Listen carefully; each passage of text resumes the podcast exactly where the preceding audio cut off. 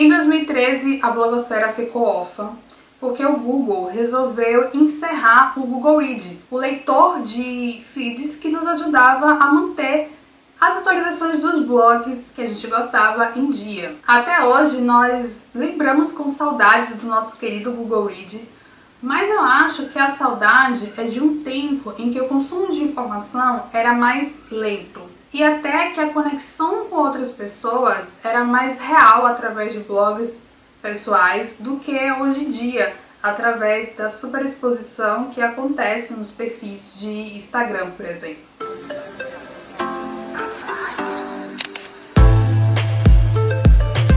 A saudade dos blogs voltou a ser pauta em julho de 2021 devido ao anúncio do Instagram informando sobre algumas mudanças que estavam ocorrendo na plataforma. Eu vi a comunidade né, dos profissionais de marketing digital falando da importância de se manter hoje uma rede que eles chamam de rede proprietária. Que, olha só, podem ser os blogs. O fato é, os blogs e sites eles nunca morreram. A gente é que sempre gosta de novidade e sempre vai atrás daquilo que é novo. E os blogs, eles podem ser chamados, né, podem ser considerados essa rede proprietária. No blog não tem algoritmo, não tem a dancinha do momento, tá? Só se você quiser colocar um vídeo lá de você com a dancinha do momento. E tem uma caixinha, sempre tem uma caixinha na barra lateral do blog em que o leitor, a leitora pode assinar e receber as atualizações na sua caixa de entrada sem problemas, sem confusão, sem gritaria. Eu acho bem tranquilo e por isso que eu tenho um blog até hoje.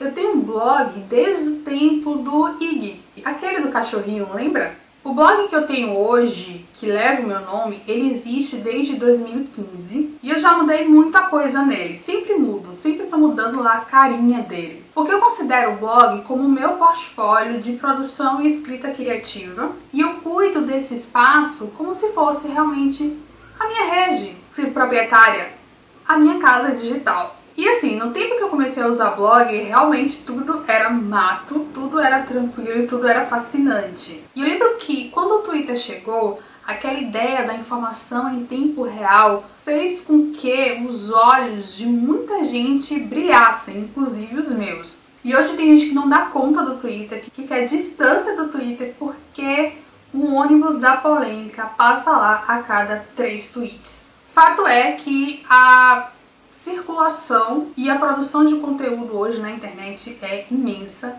E existe o que chamamos de poluição informacional, o que gera muita desinformação, não é à toa que a gente vive na era das fake news. Já faz um tempo que eu me questiono e busco questionar as outras pessoas que estão ao meu redor. Estamos realmente nos informando com qualidade através das redes sociais? Eu quero deixar bem claro que eu não sou do time abaixo as redes sociais. Não, não sou. Eu sou do time de usar as redes sociais com cuidado, criticidade e sempre lembrando de ter uma postura ativa e não uma postura reativa.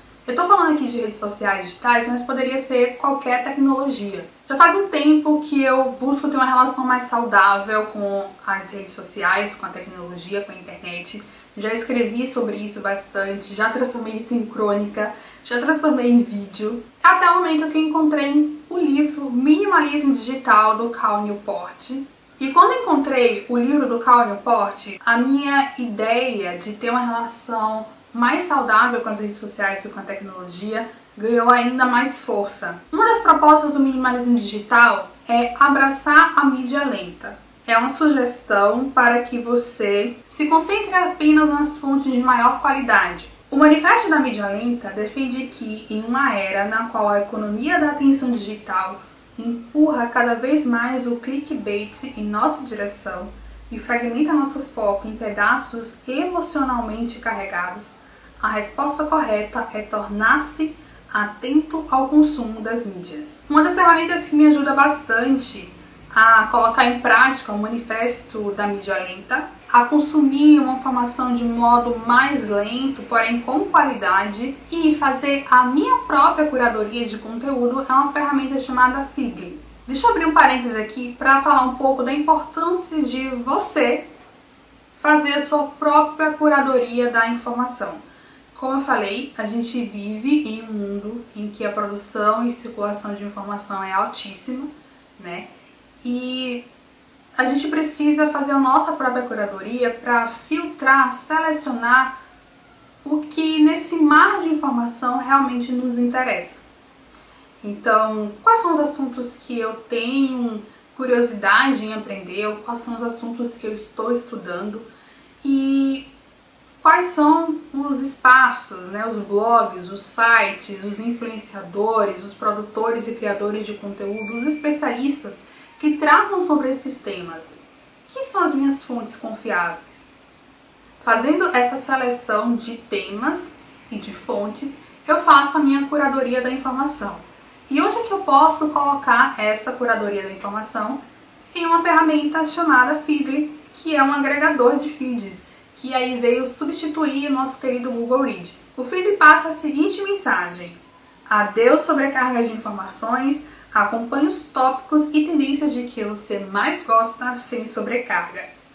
No aplicativo é possível adicionar sites para acompanhar as atualizações, criar pastas para categorizar os sites por temas, marcar as notícias como favoritas ou para ler depois, enviar o conteúdo para alguém por e-mail ou compartilhar direto na sua rede social. E ainda existe uma seção na ferramenta chamada Today, onde a ferramenta agrupa as principais notícias do dia conforme as visualizações. O aplicativo tem diversas outras funções interessantes e ainda possui também uma versão paga, mas eu utilizo a versão gratuita porque me atende perfeitamente. Quero dizer que eu não estou aqui fazendo uma propaganda da Feedly, tá?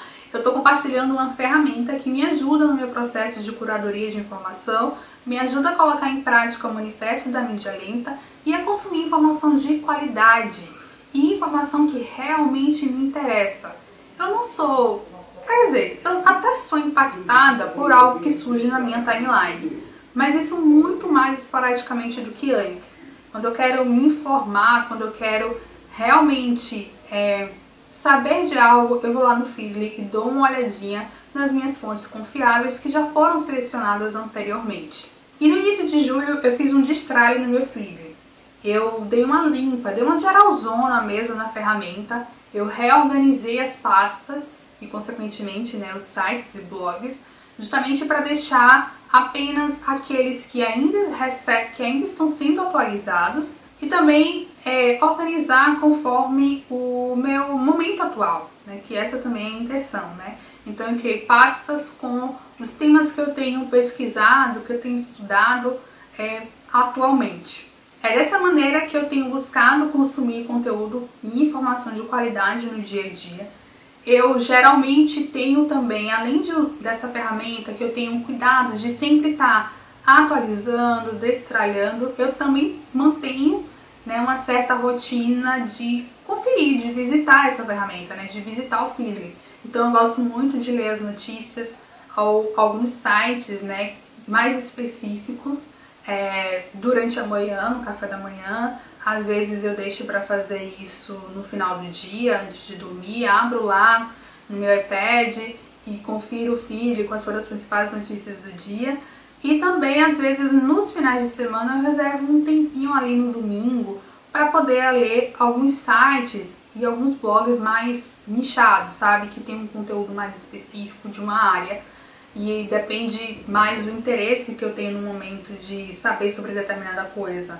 De repente eu tô mais interessada em saber sobre as séries do momento. Então eu vou lá e confiro quais são né, as notícias das séries nos blogs e sites que eu já selecionei e que são fontes confiáveis sobre esse tema, mas existem outros também. De repente eu quero me atualizar sobre os principais assuntos da semana, então eu vou lá na minha pasta de news, né, onde eu agrupei alguns sites jornalísticos confiáveis né, que eu gosto, que eu gosto de acompanhar as matérias e a abordagem, e tá tudo bem. Inclusive eu tenho um sonho e esse sonho é poder adicionar alguns perfis do Instagram no Feedly, porque aí eu tenho, eu acho que eu vou ter a sensação de que consumo é, conteúdo do Instagram de forma mais calma, sabe? Porque às vezes aparece tanta coisa ali na timeline e eu leio e, sei lá, pouco tempo depois eu já até esqueci do que eu li Na verdade, não sei se isso acontece com você, mas comigo acontece. E eu acho que tirar esse perfil, sabe, do, do. Ou melhor, tirar esse conteúdo do Instagram e levar para uma ferramenta que eu tenho um, uma proposta de consumir informação mais lentamente, talvez eu conseguisse é, dar mais atenção para esse conteúdo, né, que foi publicado primeiro no Instagram. Então fica o convite para que você possa repensar o seu consumo de informação, testar o filtro e abraçar o movimento da mídia lenta em busca de bem-estar digital. Se você gostou desse conteúdo, não deixe de se inscrever para acompanhar as próximas atualizações e também informações sobre minimalismo digital, sobre bem-estar digital, essencialismo e agora você pode apoiar minha produção de conteúdo através de uma assinatura do Catarse, eu vou deixar o link na caixa de descrição. Se gostou dessa proposta de manifesto da mídia lenta de bem-estar digital, espalhe por aí. Não deixe também de curtir, deixar o seu comentário, a sua opinião, a sua pergunta, a sua curiosidade, a sua dúvida na caixa de informação, caso tenha alguma, tá bom? Eu vou ficando por aqui. Até a próxima. Beijão. Tchau.